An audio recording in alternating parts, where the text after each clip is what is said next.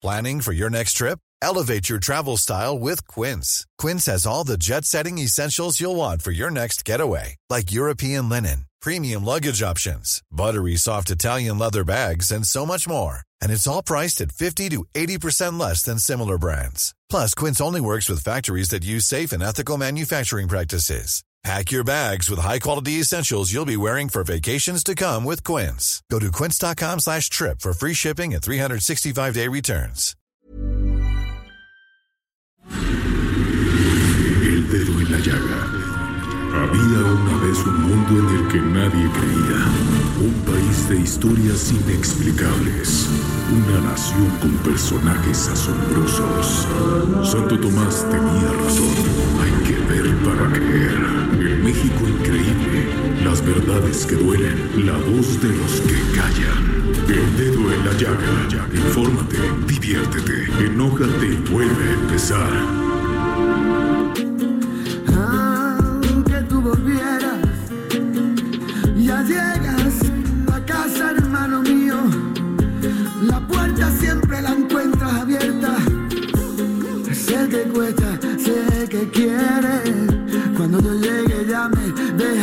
La mesa y me arropas un poquito y me deja la papucha debajo del hocico. Back in the city, back in the city. Back in the city. Y veo a mi gente back in the city.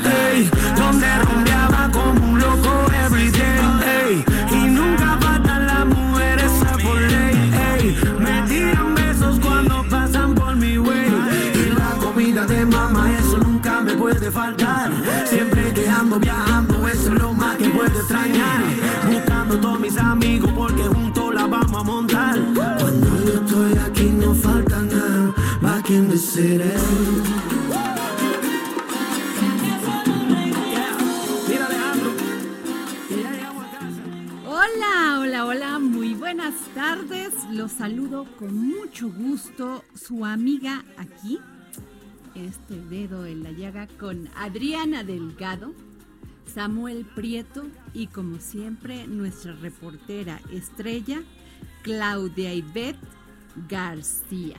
Muy buenas tardes, Adri. ¿Cómo estás, mi Claudia? Oigan, pues ya se me perdió, pero déjenme decirles que tenemos una gran noticia.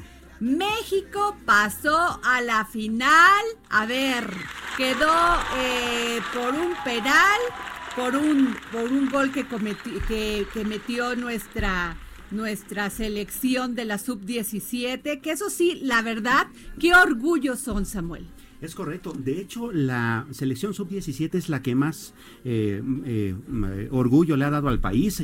Incluso hace no muchos años fue campeona del mundo. Eh, ¿Qué es lo que pasa después con la 20, con la 22, con la profesional? No lo sé. Pero nuestros adolescentes son buenísimos futbolistas, ¿no? Claro, y si tuvieran más canchas y más instalaciones y más entrenadores, bueno, seríamos una potencia futbolera. Sin duda. alguna. Futbolística, se diría, ¿no? Claro. Oye, y creo que el gran héroe el día de hoy se llama Eduardo García. A ver, aplausos desde nuestra Bravo. cabina. ¿No? Oye, pues qué maravilla, todo el mundo está feliz, feliz y además este fue un gol que este parece que metió Álvarez, ¿no? ¿Es así? Cuéntenme, porque yo no soy muy futbolera, pero estas cosas me dan un gusto impresionante. Muchas felicidades a la Sub-17, muchas felicidades por darnos este orgullo nacional y vamos para adelante porque vamos a ser finalistas. Sin duda alguna, así ¿No? Oye, pues bueno, eh, hoy tenemos un, un tema muy, muy interesante que van a ser las cifras del presupuesto de egresos del 2020. Samuel, a tus órdenes. Imagínate cómo está la discusión, eh, Adri, que, bueno, eh, la constitución y la, legislación en, términos generales dice que para mañana viernes 15 del mes de noviembre debe de estar ya aprobado el presupuesto, pero es más, hoy se tuvo que volver a cancelar y posponer la sesión porque pues los bloqueos afuera de la eh, Cámara de Diputados del Palacio Legislativo de San Lázaro no están permitiendo esa discusión. ¿Qué va a pasar? Bueno, pues que seguramente habrá encontrar la manera de que esa discusión se aplace, porque pues para mañana simplemente no va a estar.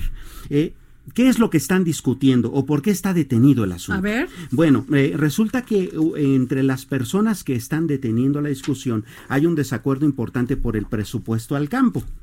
¿No? Eh, y también hubo una discusión importante hace pocos días con respecto a los gobernadores y alcaldes que habían dicho, pues, a ver, espérenme, no alcanza el dinero, ¿cómo es que nos van a reducir? Sí, que es, ellos se quejaban sobre todo el tema de la seguridad, que les habían quedado, les habían quitado un dinero que iba finalmente para poder hacerse de un, de un equipo de seguridad para proteger a la ciudadanía, por decirlo así, ¿no? el FERTI, ¿cómo se llamaba? ¿O este, ¿Cómo se llama el este subsidio? No sé cómo le da, cómo le podríamos llamar pues un dinero que les daban aparte a los, aparte de lo que ya les daban a los alcaldes, ¿no?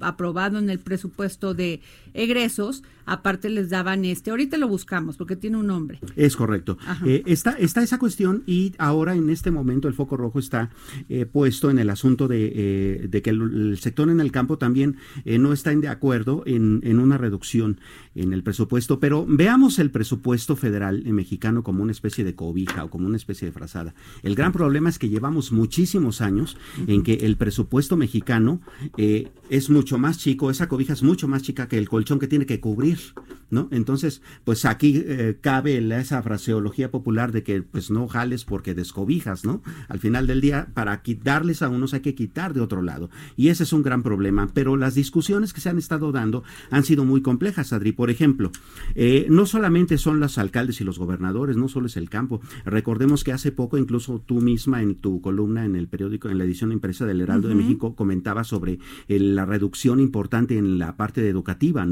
Eh, hay un, poco más de 1%. Sí, en el tema de las normales, de la infraestructura y todo esto. Así es. Y eso también es complicado porque, pues imagínate, estamos, por ejemplo, creciendo 100 universidades en el país. Eh, tenemos una infraestructura educativa que hay momentos y estados en los que, por ejemplo, los salones de clase no tienen techo o no tienen piso o no tienen bancos o no tienen paredes inclusive, ¿no? Entonces, reducir la infraestructura eh, educativa, el presupuesto asignado a ella, pues eh, tiene una complicación bastante importante.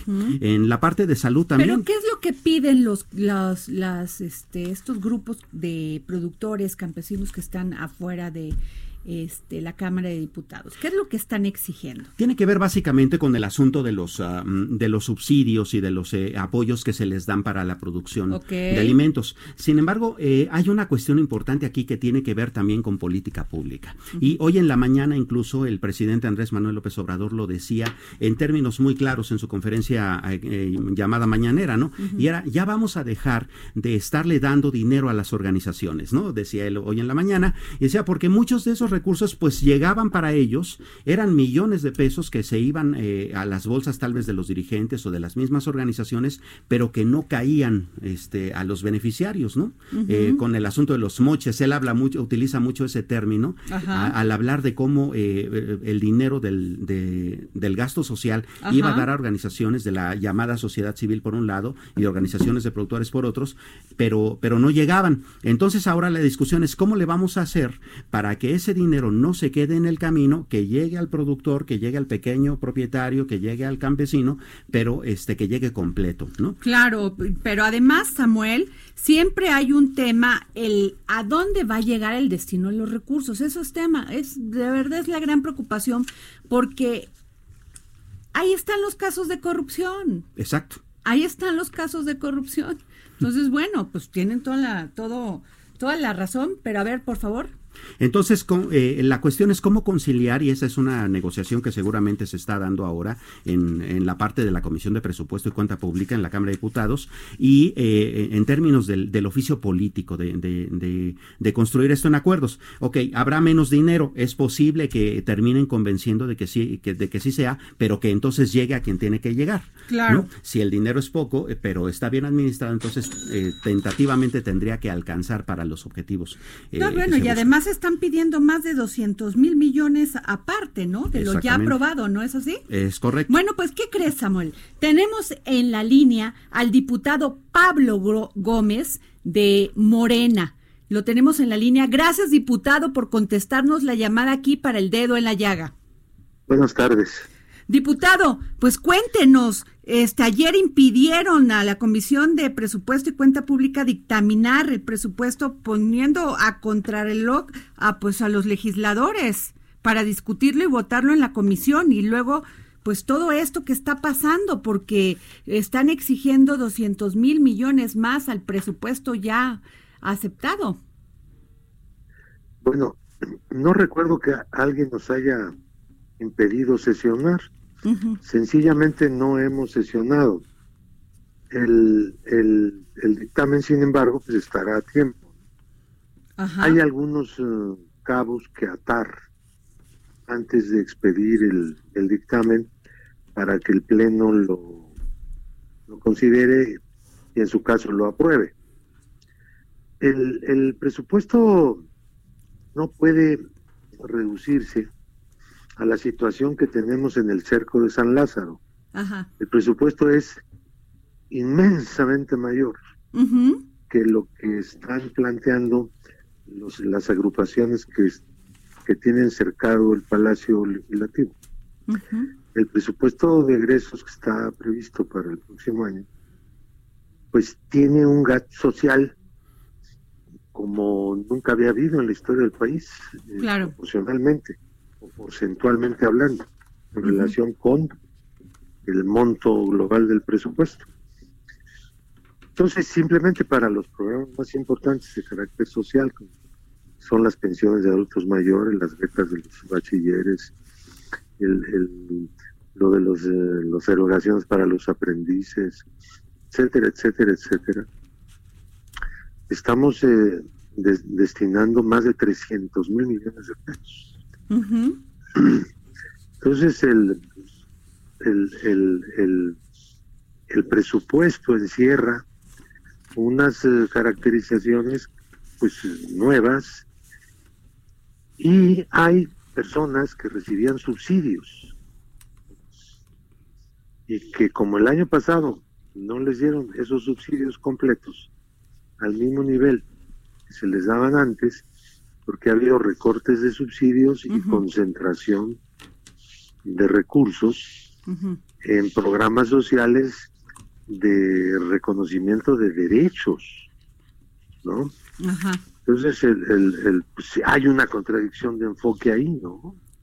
Algunos quieren que les subsidien y otros lo que lo que lo que pensamos es que lo que en este país es necesario es una redistribución del ingreso con el propósito de emparejar un poco los cartones, ¿no? Tomen en cuenta que estas personas que están cercando, en su mayoría, no todos, ¿no? Este, el Palacio Legislativo, en este momento, pues no son propiamente campesinos, porque el campesino es el que trabaja exclusivamente su propia tierra, ¿no? Y no el que contrata trabajadores para que le para que le trabaje en su tierra. Ese ya no es campesino, ese ya entra en otra categoría social. ¿no? Diputado, y este, hablando justamente de esta cuestión, eh, ah, hubo un incluso una especie de reestructuración, digamos, de la política social a la entrada de la administración del presidente López Obrador, que incluso incluyó, valga la redundancia, el asunto de los precios de garantía para justamente para los campesinos y pequeños propietarios en el país y una serie de estímulos. Entonces, ¿cómo, cómo, cómo se va a conciliar esto? Es decir, entendemos que ahora el enfoque social, que hay que redistribuir la riqueza, pero entonces, ¿cómo cómo van a negociar con estas personas que pueden o no ser campesinos, como usted bien comenta, este, para sacar adelante el presupuesto. Bueno, porque hay una serie de preceptos que tienen que ponerse por delante. Por ejemplo, nosotros no vamos a entregarles dinero a las organizaciones. Si se va a aprobar algo nuevo, si se van a hacer eh, eh, modificaciones a la estructura, no a la estructura, sino algunas partidas presupuestales, no serán para entregárselas a las organizaciones. A ninguna organización les vamos a entregar nada. ¿Y cómo se va a entregar? ¿Cómo va a llegar entonces, diputado? ¿Cómo, ¿Cómo sería la manera en que llegara estos recursos a los productores? en, la, en cualquiera de las maneras que estamos usando para que el dinero llegue directamente. Pero ¿cómo son esas maneras? ¿Cuáles son esas? Esas maneras son, por ejemplo, eh, tú produces, digamos, X cantidad de toneladas de maíz, yo te garantizo que tu maíz va a ser comprado a un precio mínimo de tanto. Ok. Y que el mercado no te va a atropellar, ni los acaparadores te van a obligar a venderles en situaciones este, de urgencia para ti, sino que yo te voy a mantener el precio, un precio mínimo determinado, pero que puede ser mayor según también otras circunstancias, pero con cada productor. Ok, la negociación. Si vamos a hacer tal o cual cosa es con cada productor, con cada persona, con cada familia, no con la organización en la que está corporativizado. Y que, y sí, que, muchas dependían de, partidos políticos, ¿no? Pues bueno, ellos cobran por la gestión. Ajá. Son profesionales de eso, ¿no? Entonces, saben cómo hacerlo, llegan, chantajean a los gobernantes, les sacan el dinero, les, se los dan a ellos y ellos lo reparten como quieren, o como pueden. Entonces, ese era el sistema de antes. Bueno, ese sistema ya no es. No sé qué es lo que hay que decir para que entiendan. Eso ya no es. Se acabó, se acabó. Eh, no está discusión, ¿eh? Ajá. Eso ya es una decisión tomada. Si no les gusta, bueno, pues, ¿Y cómo, cómo, cómo... Para que gane el PAN, o para que gane el PRI, para que regresen los que les daban el dinero. Sí. ¿Y, cómo se saldrá del bache, diputado? Es decir, ¿cómo se hará la votación? No. Somos diferentes. ¿Y cómo, se, cómo saldrán del bache, diputado? Porque se necesitan votos, ¿no? Sí, pues bueno, pues vamos a ver cómo se ponen las cosas, pero, a ver, nosotros no tenemos ninguna prisa, ¿eh? Bueno, la Constitución les manda que tienen que pues tenerlo mañana, diputado. ¿Eh? La, ley y la Constitución les manda a ustedes como legisladores a tenerlo mañana. Obviamente eso no va a pasar, pero, pero sí hay prisa, ¿no? No va a haber no va a haber presupuesto, que el, gobierno no va a poder gastar ni un quinto. ¿Qué? pasa? A ver, yo les pregunto a ustedes. Ustedes son preguntadores profesionales, lo cual, pues tienen razón. Pero a ver, ahí les va una de esta parte. Si no está el día 15 el presupuesto, ¿qué pasa? Pues por lo que ve, por lo que nos dice usted, no pasa nada. No pasa nada, absolutamente nada.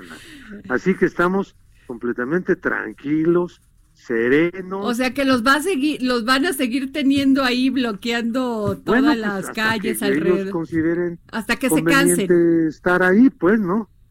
Y ya, pero ya se acabaron estas eh, métodos, estas formas. De presión, de... Lo que no queremos pues, es tomar decisiones represivas, ¿no? Claro. Eso es lo que estamos evitando. Quizá ellos no lo entiendan.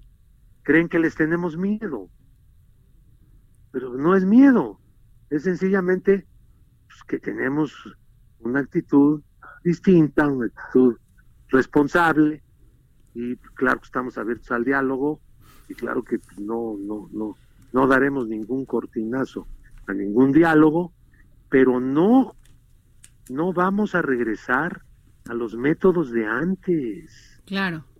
No queremos volver a la corrupción para que se entienda. Para que les quede claro. No, para que, para que le quede claro a todo el país. Claro. Porque de repente llegan unos, unas personas que tienen unos determinados intereses que son muy legítimos, ¿no? Este, y decir, bueno, ¿dónde está mi subsidio? Bueno, ¿de qué me estás hablando, no? Bueno, el campo ha estado muy lastimado. Bueno, de este, acuerdo, pero también hay niveles. ¿Dónde están los campesinos pobres en el plantón de San Lázaro? Ellos están siendo beneficiados a través de los programas del gobierno actual. Que eso es lo que más nos interesa a nosotros. Se nos dice, bueno, si no nos dan dinero va a bajar la producción de maíz y entonces ¿qué vamos a hacer? Bueno, la producción de maíz ha bajado. ¿Saben, ¿Saben ustedes qué cantidad de maíz produce de lo que consume? Se produce dentro del país. No, sí se, sí se importa. Bueno, pues estamos, estamos produciendo veintitantos por ciento de nuestro consumo. O sea, ¿de qué están hablando? Pues sí. Estamos, lo que queremos es aumentar la producción de maíz. Queremos seguridad alimentaria. No, no hablemos de arroz. Por Sino favor. de maíz, claro. Pues casi ya, ya, ya, ya. La inmensa mayoría del arroz que se consume en este país se produce fuera. Lo compramos.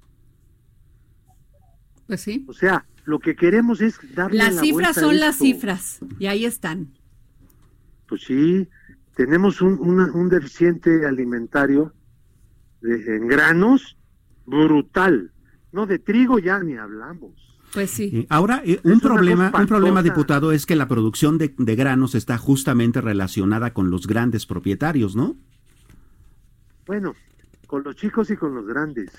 Pero el problema está en que la gran, la, no se ha fomentado la producción del grano, porque el grano está, por un lado está controlado por grandes acaparadores industriales, Claro. Y por el otro lado, bueno, pues, no hay el precio que fomente el desarrollo o, o- o la capacidad productiva de los granos mexicanos, ¿no? Claro. Entonces, y tenemos una gran cantidad de campesinos que producen para el autoconsumo y de todas maneras compran, ¿eh? Pues sí. Ah, producen maíz y no les alcanza. Tienen que comprar. Pues le agradecemos mucho, diputado, que nos haya dado su punto de vista sobre esto que va a ser el presupuesto de egreso del 2020 eh, aquí en el dedo en la llaga. Muchísimas gracias, diputado Pablo Gracias Gómez. a ustedes por llamar. Gracias, muy amable. Y bueno, también tenemos en la línea a la diputada Patricia Terrazas del Partido Acción Nacional, presidenta de la Comisión de Hacienda. Y ya la tenemos en la línea. Diputada, muy buenas tardes. ¿Qué tal, Adriana? ¿Cómo estás? Muy Muchas gracias, tardes. diputada, por contestarnos la llamada. Oiga, pues no sé si escuchó usted al diputado Pablo Gómez de Morena. Bueno, mira, escuché muy poquito porque Ah, luego me dijo- conectaron ya muy tarde, pero, Ah, pero dijo- mira, yo creo que el problema no es que no Pero, haya dinero. pero ¿qué dice usted de que, que si se dictamina o no se dictamina el presupuesto mañana, no importa, que no pasa nada? No, bueno, mira, lo que pasa es que eh, eh, fíjate las señales que estamos dando. O sea, a lo mejor para la 4T, pues qué importa volarse los tiempos, qué importa violar la Constitución, qué importa estar votando tres veces una cosa cuando ya está aprobada, qué importa robarse votos en el Senado, qué importa, qué importa, para eso ganamos, para violarnos lo que sea. Cuando en realidad tenemos que estar defendiendo el Estado de Derecho, cuando en realidad tenemos que estar pugnando por un país de leyes. Oye, no puede ser que nosotros Ajá. las construyamos y que nosotros digamos que no pasa nada, que se violen. Entonces, ¿para qué hacemos leyes? ¿Para qué le costamos tanto a los mexicanos si no estamos haciendo lo correcto? Entonces, aquí el que no pasa nada, la verdad de las cosas que falta de responsabilidad. Y yo lo digo con todas las palabras. Tenemos que ser responsables de lo que estamos haciendo en este país. No puede, no podemos violar todo lo que se nos pase por encima. La verdad de las cosas es que tenemos un presupuesto altísimo este año. Hay mucho dinero, es un presupuesto, es una ley de ingresos que se aprobó con una cantidad mucho mayor a la del año pasado y mucho mayor a la del año antepasado. Aquí lo importante es en qué se quieren gastar el dinero y es por eso que tenemos parado la Cámara de Diputados porque no le podemos dar a los sectores productivos del país y se lo estamos regalando para estar pensando en la siguiente elección en lugar de estar pensando en la siguiente generación. Diputada, pero una cosa que uno de los puntos que nos acaba de comentar el, el diputado Pablo Gómez fue que ese dinero antes llegaba a estas organizaciones campesinas y realmente nunca bajaba a los campesinos y que estas organizaciones pues eran eran secundadas por partidos políticos, o sea que pues finalmente ellos ya no representan a nadie en forma que el dinero va a llegar y va a llegar a los campesinos directamente a ellos em, este eh, conforme van se este, van llevando a cabo todos estos programas programas sociales que va a implementar el gobierno federal. Bueno, mira, lo que pasa es que yo creo que el diputado Gómez no ha visto el presupuesto porque aquí es algo muy claro, se le está bajando a los sectores productivos.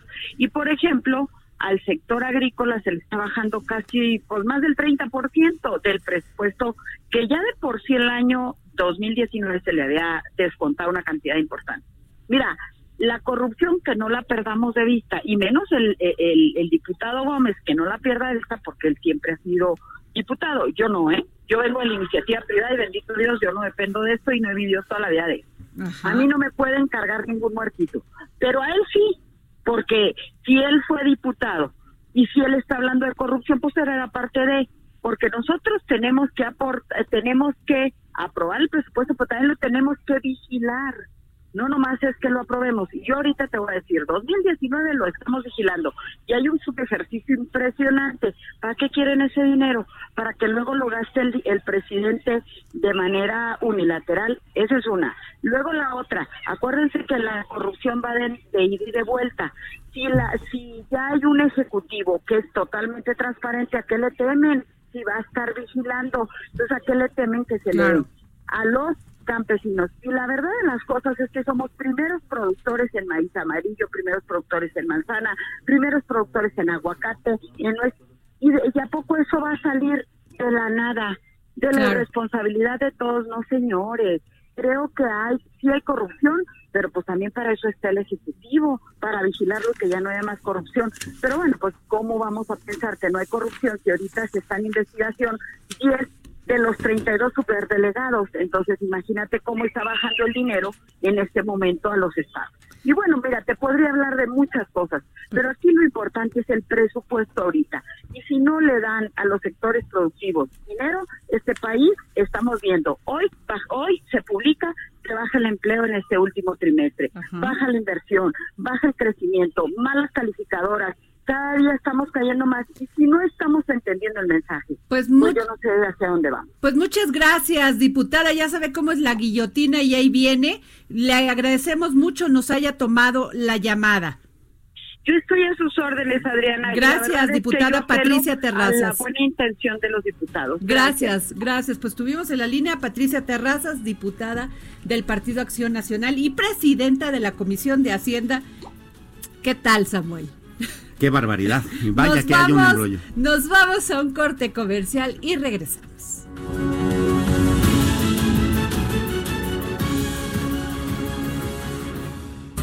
Escríbenos al WhatsApp en el dedo en la llaga 55 25 44 33 34 55 25 44 33 34 Heraldo Radio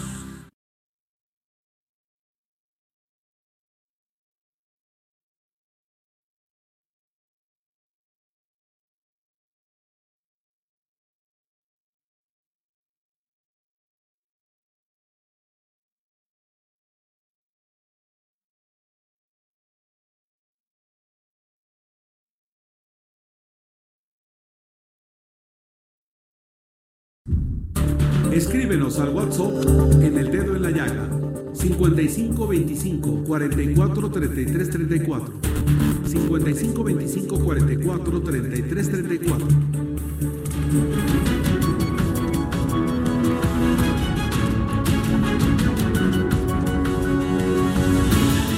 Y bueno, regresamos aquí al dedo en la llaga. Y fíjate, Samuel, Claudia, hay un tema verdaderamente importante que es el tema del outsourcing.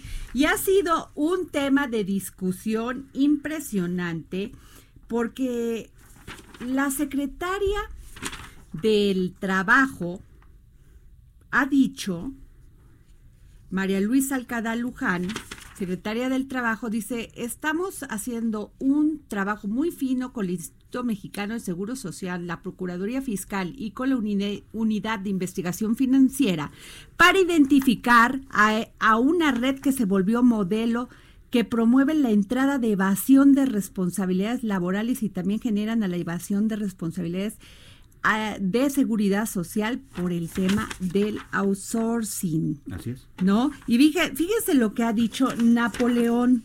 Napoleón eh, Gómez Orrutia, que es el presidente de la Comisión de Trabajo y Previsión Social del Senado, ha dicho que el tema, porque ya ves que decían que si se iba a prohibir el outsourcing o no, y dijo, eso no es así. Hay un enorme desconocimiento y todo comienza, todos comienzan a opinar por consigna o intereses. No es así, es un sistema de regulación de este mecanismo de contratación para que pueda estar regulado bajo un esquema de registro y certificación ante las Secretarías de Trabajo y Economía.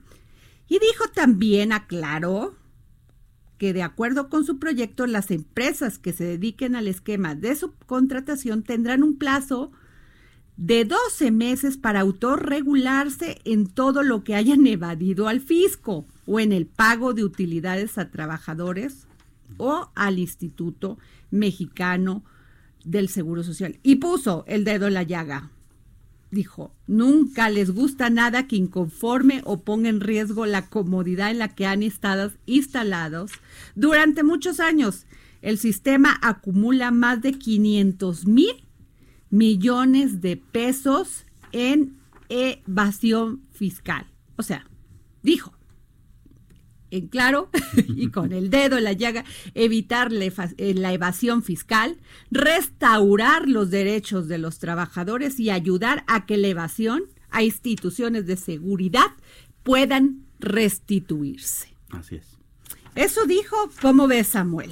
Pues eh, vaya que es un tema complejo. En efecto, el outsourcing como tal no es un pecado. Eh, existe en la gran parte, la gran mayoría de las economías desarrolladas. El punto es regularlo de una manera que no afecte a los trabajadores. Lo que dice la Secretaría del Trabajo dice que se apuesta por depurar la subcontratación, subcontratación abusiva con base en lo que ya establece la ley y apega, a, apegándose a un marco legal, o sea que hubo abuso del outsourcing. Claro. ¿no? Que desprotegía, mucho se decía, o se dice que desprotegen a los trabajadores en el tema sobre todo de su seguridad social. Pero para eso, Samuel, tenemos a quien sí sabe de este tema. Y es el licenciado César Mayar Canudas, integrante de la mesa directiva de Concamín y abogado especialista en derecho laboral. Y además de, tiene su despacho que se llama Mayar Abogados. Licenciado, muy buenas tardes, ¿cómo está? Bien, Adriana, ¿cómo te ha ido? Muy bien, licenciado. ¿Qué nos puede decir de todos estos dimes y diretes del tema del outsourcing? Bueno, muchas cosas. Eh, Porque ya ve eh, que el, senador Napoleón Gómez Urrutia dice que él no está en contra de eso y que su proyecto no tiene nada que ver con eso, sino de la terrible evasión fiscal que se dio a este base de, contratar así, de esta manera. Bien, eh, el tema lleva muchas connotaciones. Mira, sin duda a nivel mundial el outsourcing, la subcontratación o tercerización todas las palabras correctas en español. El outsourcing es un anglicismo. finalmente, en todas las economías desarrolladas del mundo, funciona y funciona bien. Por ejemplo, en Alemania, Luxemburgo, Holanda, todos estos países, prácticamente el 50% de los trabajadores están bajo el esquema de subcontratación o tercerización en el ámbito especializado dentro de las empresas. Y funciona bien. En México venía funcionando muy bien y efectivamente, hay algunas empresas que yo creo que se abusaron y no fue por el lado de los laboralistas, más bien el ámbito, los fiscalistas fueron los que de alguna manera creando ciertos esquemas de carácter fiscal, golpearon pública y políticamente el concepto de la subcontratación. Pero debemos de pensar que la subcontratación o la tercerización es un aliado estratégico para que las empresas se puedan dedicar a su principal negocio. Y es decir, te lo puedo, te lo puedo ejemplificar o, o te puedo hablar sobre el particular. ¿Qué prefieres? No, pues lo que usted me diga que le que además sea eh, útil para las los radioescuchas que muchos están contra, subcontratados de esta manera. Bueno, no está mal, está de hecho es jurídicamente aceptable. Lo que no es correcto es afectar los intereses de los trabajadores. Y ahí es donde los esquemas fiscales que se fueron creando, pues efectivamente llamaron la atención y los fiscalistas en ese sentido, cuando crearon, abusaron de las cooperativas en otra época, abusaron de algunos esquemas legales en ese sentido, pues lastimaron el efecto de la subcontratación, el cual es completamente legal. Mira, te voy a explicar de esta manera. Imagínate una empresa como es eh, Toyota en Japón. Cuando crean todos los procesos de calidad total, lo que se llama Just in Time, Lean Production, Just in Sequence, ellos no tienen por qué tener una bodega de llantas para ponerlas en su coche. Contratan a una empresa como Michelin, Goodrich, Continental, la que tú quieras, Goodyear Oxo. Dicen, yo produzco mil coches diarios. Tú tráeme las cinco mil llantas. Yo no quiero tener bodega de llantas. Tú me las acomodas con tu personal y me pones la llanta de refacción. Igual contratan a Yasaki o a Johnson Controls, otras empresas que producen autopartes los asientos, los volantes, los tableros o Sumitomo que produce los arneses. Y dice, tú me lo traes, tú me lo pones con tu personal. Ese es el concepto claro de la tercerización y trabajan dentro de tu empresa, eh, se adaptan a tus horarios de labores y te producen, pero no tienes bodegas y el lean production, es decir, prácticamente sin grasa, limpio. ¿Para qué tengo yo que tener, si yo fabrico coches, pues, llantas guardadas? Que me las vengan a poner un señor que se dedica a la especialización. Y ya el artículo 15A claramente conceptualiza hoy en la Ley Federal de Trabajo, la modificación de, la Ley Federal en el 2012, el 15A de que la, subcontratación debe ser especializada. En ese sentido es completamente legal. Lo malo está en que lo satanizaron o que esto quede al arbitrio de alguna autoridad o un inspector malintencionado en el que vayan a llevar a cabo y han generado, yo creo, cierto pánico en el concepto del inversionista. Pero, pero, licenciado, ¿por qué dicen que vulnera los derechos de los trabajadores? Porque algunas de estas empresas efectivamente no cubren el salario completo ante el Seguro Social de los trabajadores o no cumplen con los requisitos de legalidad. Y efectivamente, ahí de lo que hablan de los factureros, estos de, de que crean facturas falsas, existen empresas, es lo que te vengo yo diciendo, que efectivamente afectan tanto los derechos de los trabajadores en algunos casos, pero eso no quiere decir que todos lo hagan. Hay gente decente que va a quedar muy expuesta y que son gente que efectivamente trabaja en, mira, en México tienes cuatro empresas transnacionales como Manpower, Adeco, Kelly, Randstad, están todo el mundo. Ajá. quiere decir que está globalizada la, subcontratación y es legal. La misma secretaria Luisa María, alcalde, lo dijo, es como el colesterol bueno y el colesterol malo.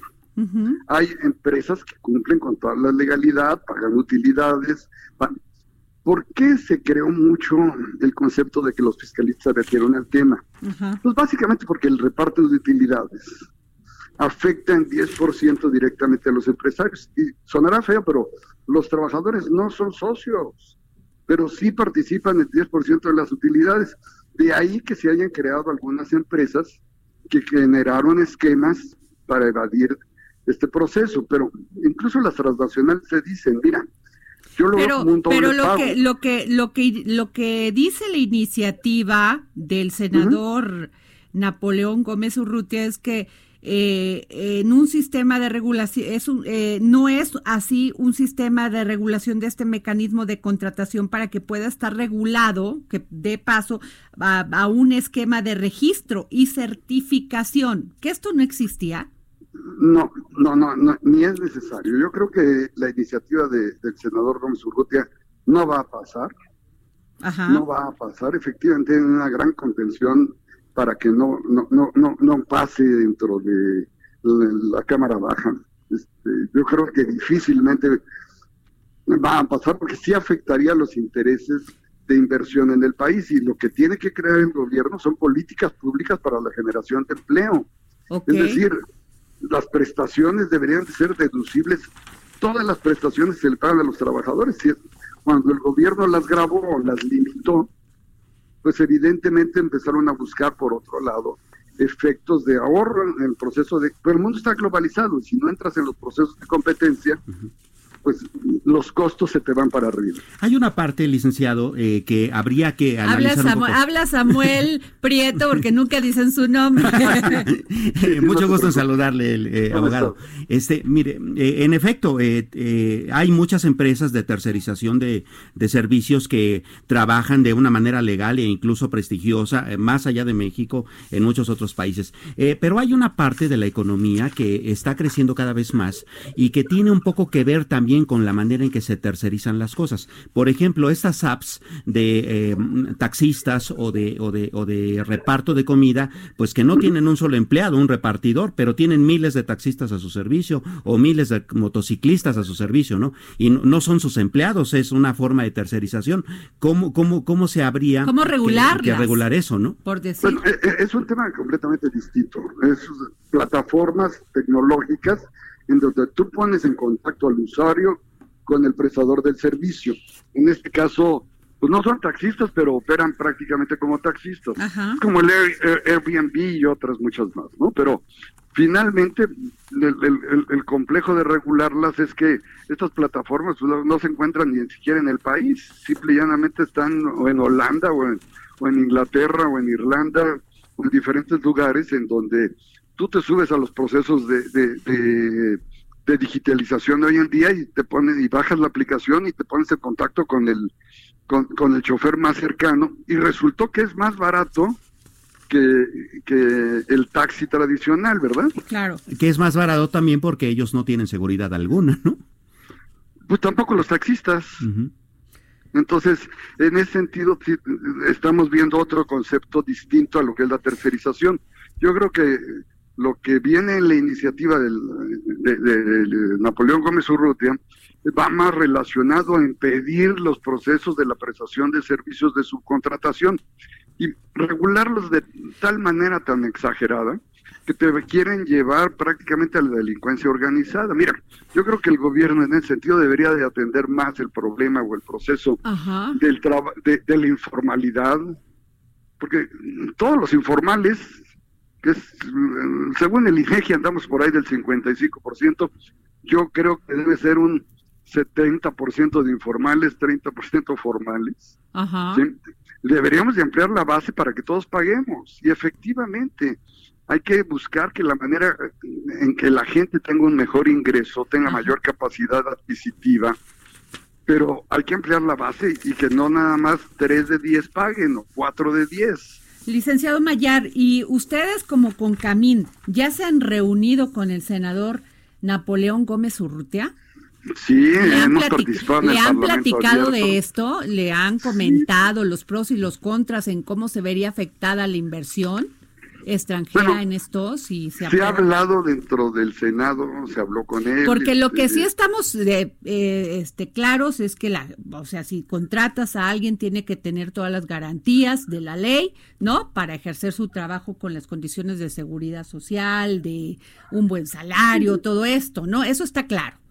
Pero han es- hablado esas con son las ellos. buenas, eh, el colesterol bueno. Ese es el colesterol bueno, porque este, eh, ¿sí han hablado con él? ¿Se han estado en contacto? Sí, claro. Por supuesto que con Camina ha estado, eh, yo personalmente algunas veces he estado en el Parlamento abierto, tanto en la Cámara de, de Senadores como en la de Diputados, Y yo les he comentado claramente lo que te digo, el outsourcing o la subcontratación o tercerización, pues es un aliado estratégico para que las empresas puedan ser más efectivas y más productivas. Nada más que en este sentido, la ley como él la quiere plantear sería prácticamente nulificar los procesos reales de prestación de servicios de subcontratación. Y aunque digan amablemente que lo van a regular y que crean una norma, bueno, sería tan ajustada que prácticamente no podrían, no podría poderse trabajar amablemente o sin sentirse amenazado ¿sí? por un criterio de carácter subjetivo en caso de una auditoría. Entonces, sí se vuelve muy delicado para las empresas el proceso de contratar terceros o prestadores de servicios y eso es lo que no debemos de, caer, debemos de caer en una cuestión de ganar, ganar, en un proceso de mejora continua.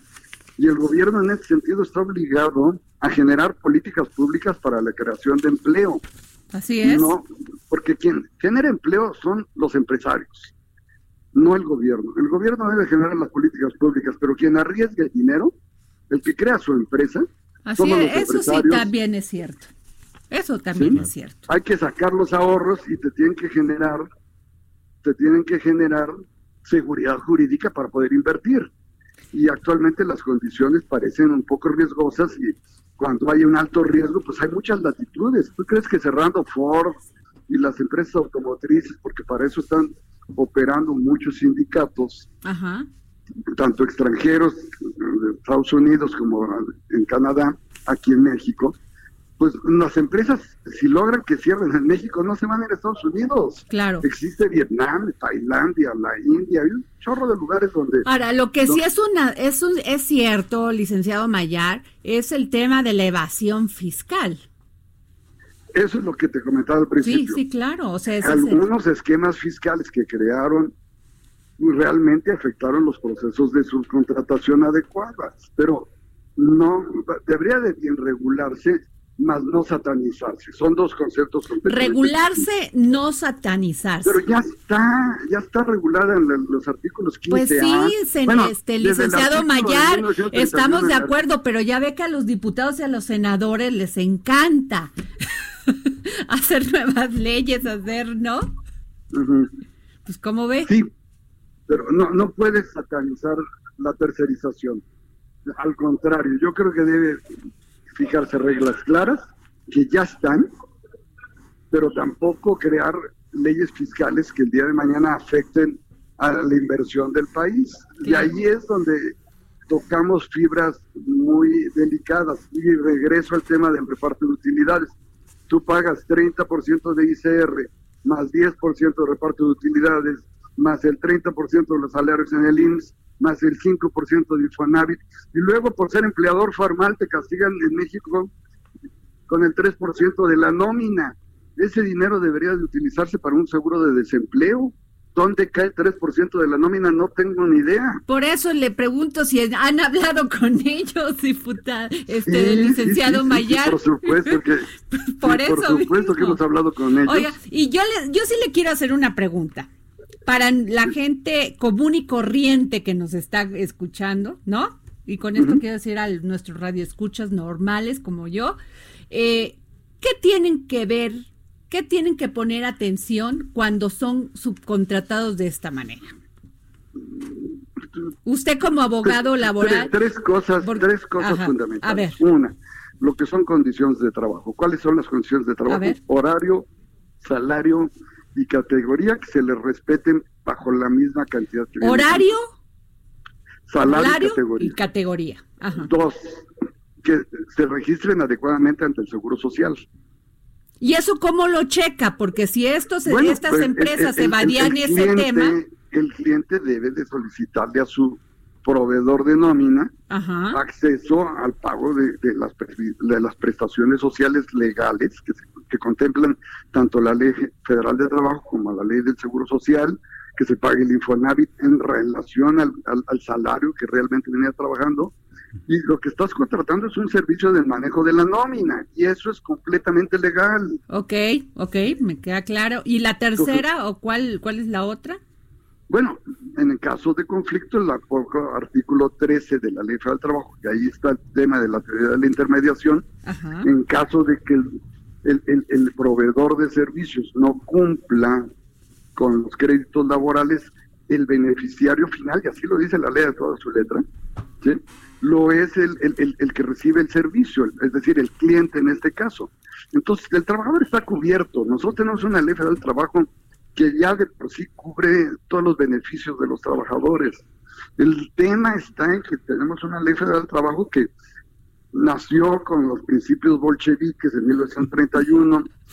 No, no es broma, la, lucha de clases. Mira, el derecho laboral es una, tiene, tiene como característica ser público, ser social, pero también una de sus características es la lucha de clases, el pobre trabajador contra el capitalista y eso yo creo que ya, ya lo deberíamos de olvidar, ¿no?